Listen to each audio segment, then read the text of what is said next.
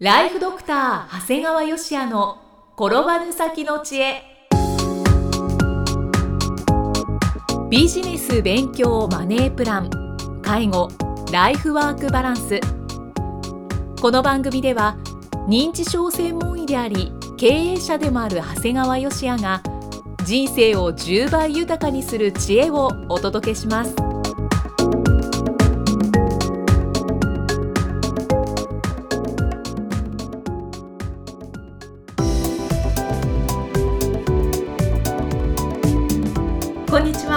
生きみえです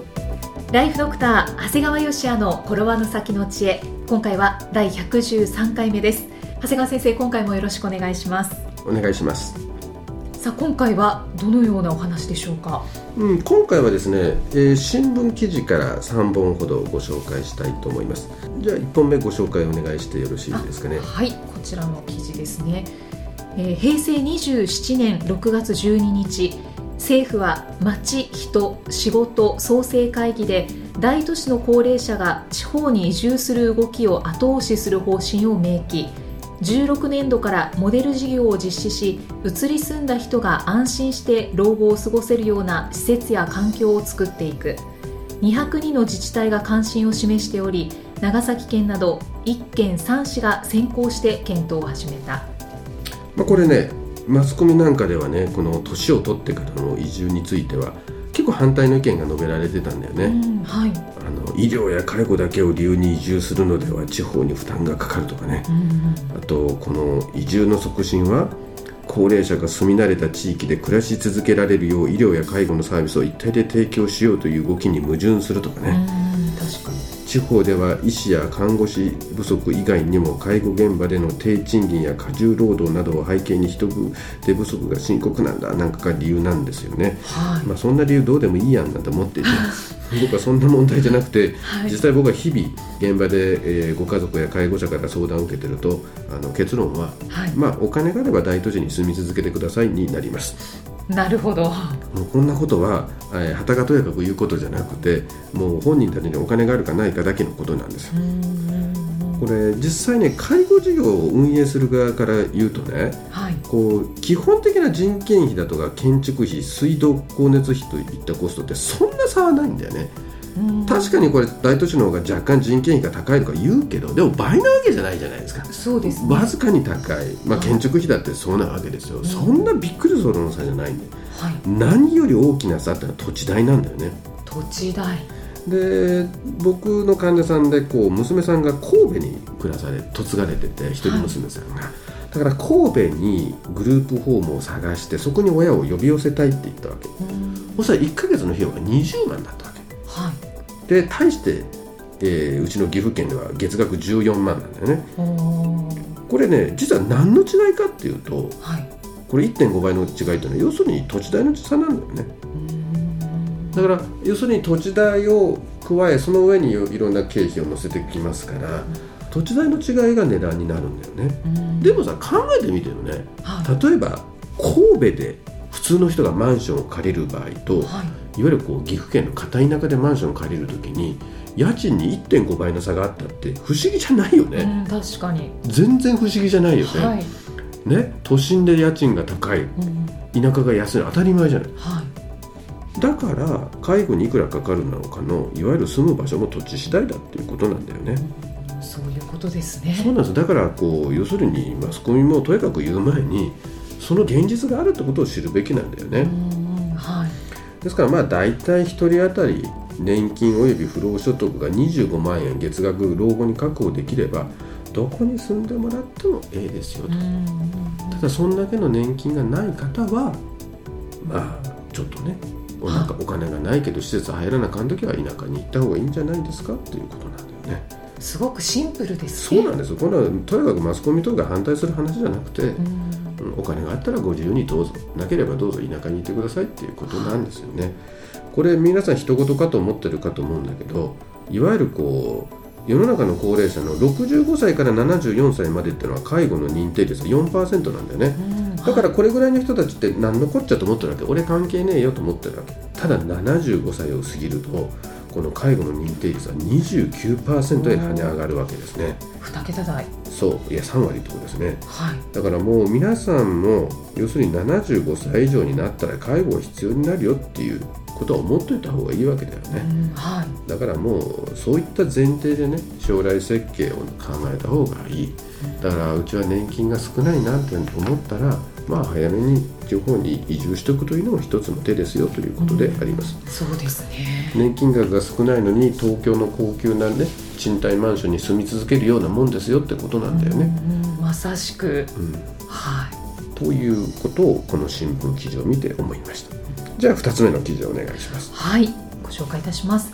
平成27年6月11日75歳以上のドライバーを対象に記憶力や判断力を測る認知機能検査の強化を柱とした改正道路交通法が11日衆院本会議で可決成立した免許更新時などの同検査で認知症の恐れがあると判定された人に医師の診察を義務付ける内容で早期発見による事故防止が目的だ。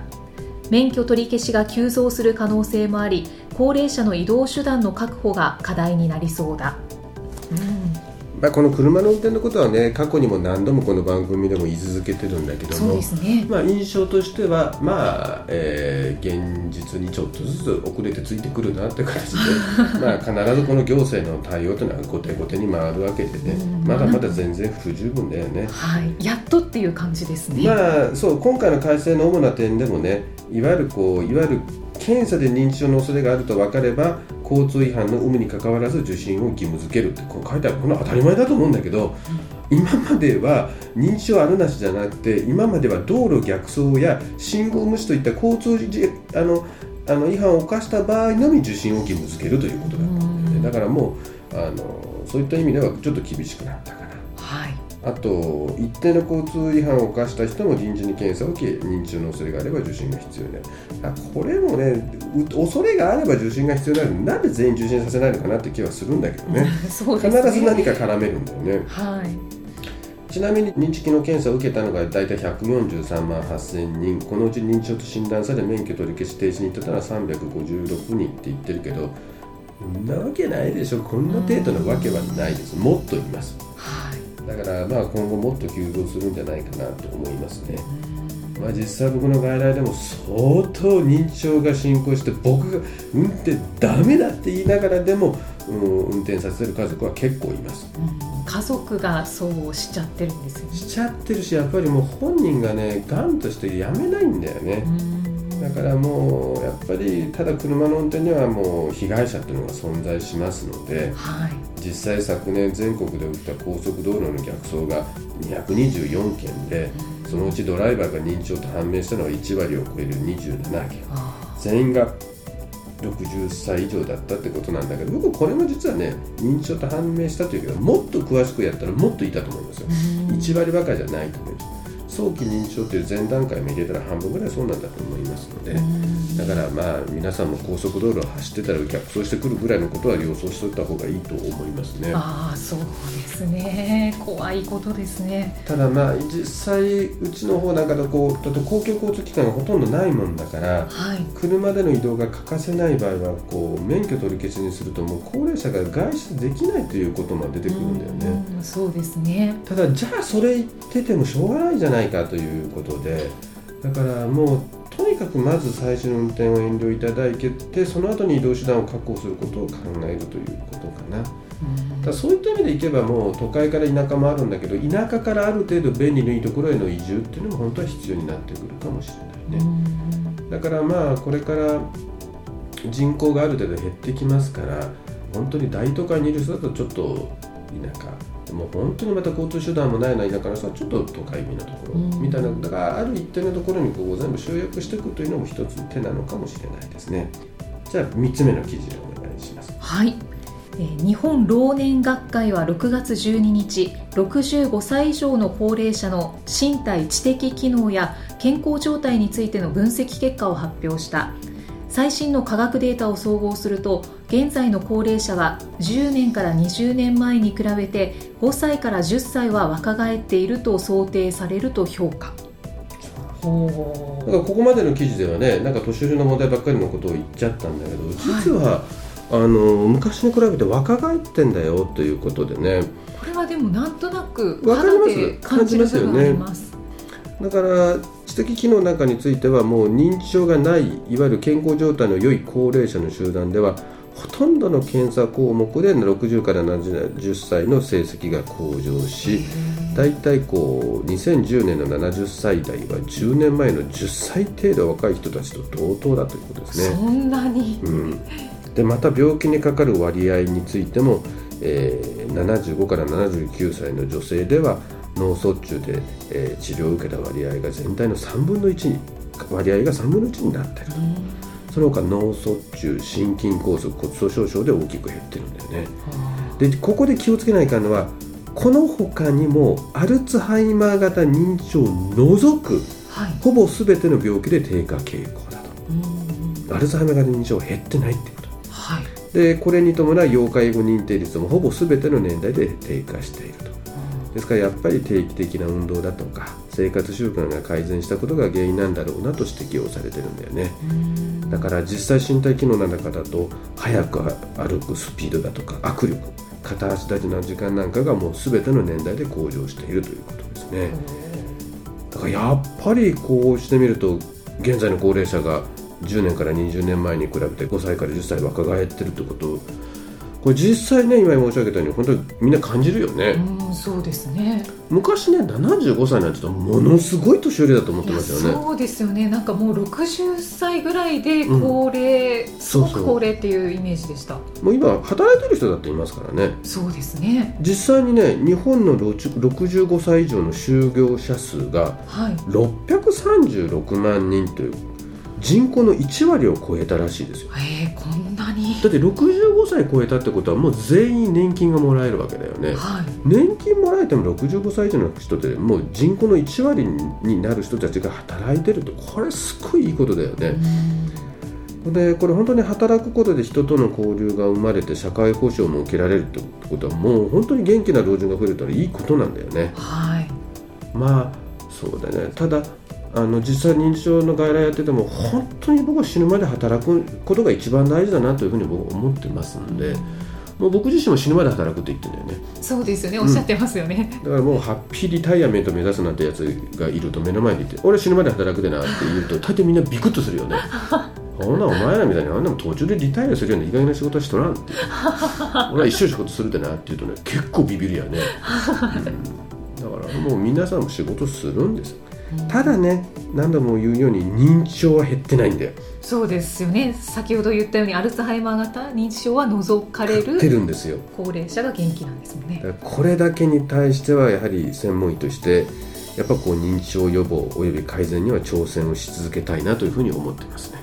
元気でアクティブなお年寄りがいる一方で認知症の方はもうどんどん増えている。っていうことですうね。ぱりしっかり予防に努めていただくしかないですよね。そうですね。長谷川先生ありがとうございました、えーでは最後に長谷川先生の有料番組のご紹介です、えータイトルは診療より簡単。ドクターによるドクターのための正しい医療経営の勧めで長谷川先生が理事を務める医療法人ブレイングループが実践し時には笑い時には泣きながら構築した医療経営の方法を余すことなくお伝えしています。さあ、えー4回配信をされております。ぜひね定期購読受付中ですのでこれから聞いていただいても2ヶ月間無料でご利用いただけますのでぜひ長谷川先生聞いていただきたいですよね。そうですね。あの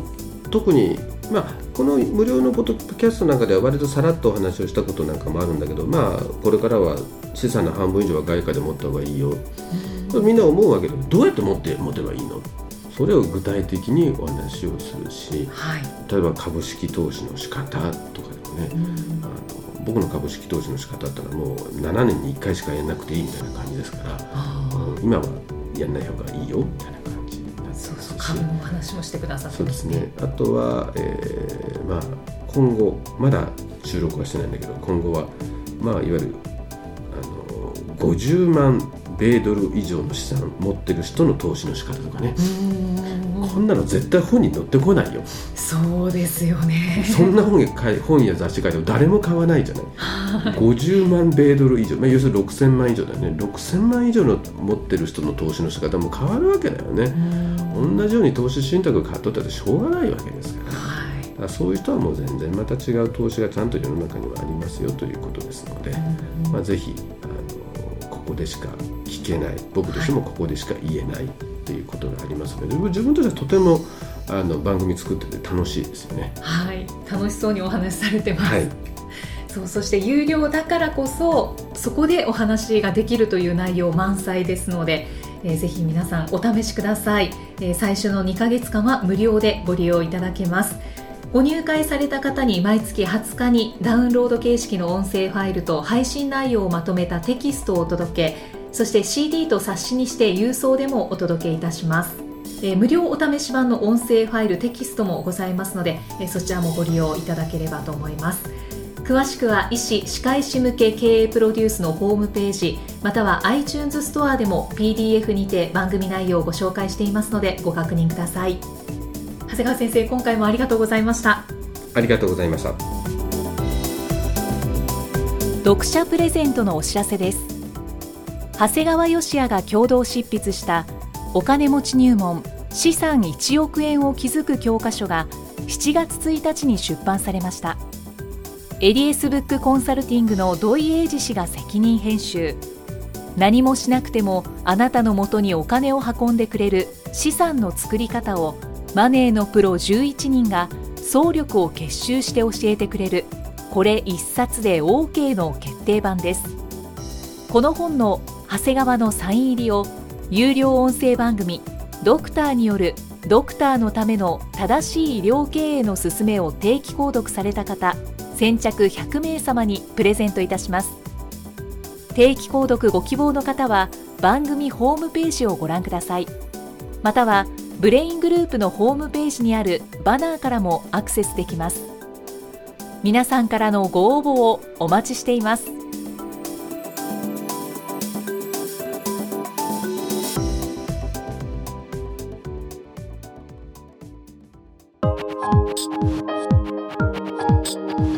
放送はいかがでしたか？番組ではご感想や長谷川義也へのご質問をお待ちしています。番組と連動したウェブサイトにあるフォームからお申し込みください。URL は http コロンスラッシュスラッシュ brain-gr.com スラッシュ podcast スラッシュ http コロンスラッシュスラッシュブレインハイフン -gr.com スラッシュポッドキャストスラッシュです。それではまたお耳にかかりましょう。この番組は提供ライフドクター長谷川義也プロデュースキクタスナレーションは生きみえによりお送りいたしました。